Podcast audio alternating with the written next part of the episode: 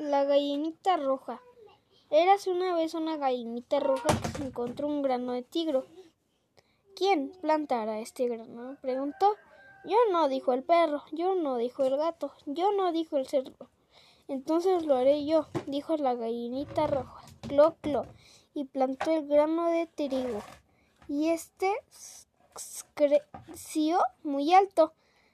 ¿Quién cortará este trigo? preguntó la gallinita roja. Yo no, dijo el perro. Yo no, dijo el gato. Yo no, dijo el cerdo. Entonces lo haré yo.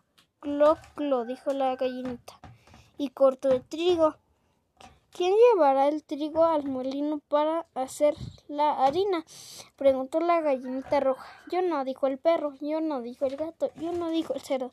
Entonces lo haré yo, dijo la gallinita roja. Clo, clo. Llevó el trigo al molino y más tarde regresó con la harina. ¿Quién amasará esta harina? preguntó la gallinita roja. Yo no dijo el perro, yo no dijo el gato, yo no dijo el cerdo. Entonces lo haré yo, dijo la gallinita roja. Clo, clo. La gallinita amasó la harina y luego horneó el pan. ¿Quién se come este pan? preguntó la gallinita roja. Yo dijo el perro, yo dijo el gato, yo dijo el cerdo. No me lo comeré yo, dijo la gallinita roja. Clo, clo.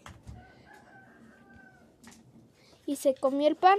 Moraleja, no esperes recompensar sin colaborar con el trabajo. Está chido.